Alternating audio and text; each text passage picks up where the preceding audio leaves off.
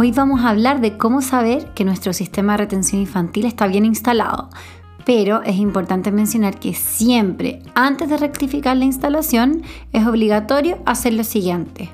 Uno, leer todo el manual de la silla para poder estar 100% seguros de que la ruta por donde está pasando el cinturón o el latch es la correcta. Todas las sillas son distintas y tienen rutas diferentes entre sí. Incluso muchas sillas piden rutas distintas cuando la silla va a contramarcha que cuando la silla va a favor de la marcha. El caso del Isofix es un poco distinto ya que es rígido y no implica ruta.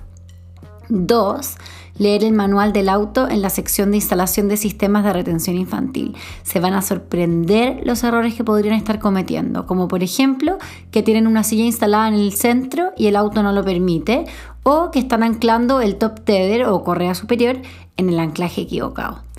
Después de que están seguros de haber hecho lo anterior y que ya instalaron su silla, tienen que rectificar la instalación de la siguiente manera.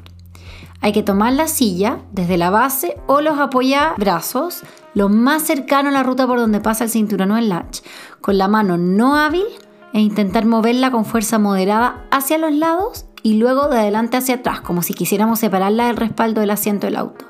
La silla no se puede mover más de 2,5 centímetros en ninguna de estas dos direcciones. En caso de estar instalando la base de un huevito, la forma de rectificar es intentar mover la base, no el huevo puesto encima. Si intentan rectificar la instalación moviendo el huevito instalado sobre la base, van a pensar que lo hicieron mal porque es normal que este huevo se mueva. Jamás deben verificar la instalación de la silla moviéndola desde un lado a otro o tomándola desde el respaldo, en el caso que la hayan instalado a contramarcha, ya que es normal que ésta se mueva más y esto implica que al moverla soltarán la instalación. Si al levantar la silla, cuando la silla la instalamos a contramarcha, desde el respaldo, notan que la base se levanta, pueden volver a intentar la instalación cargándose sobre esa parte mientras aprietan el cinturón de seguridad o el latch.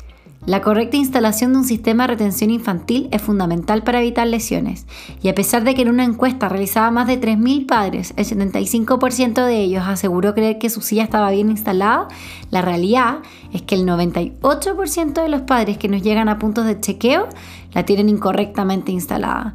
Es por esto que les recomiendo volver a leer el manual y asegurar una instalación correcta.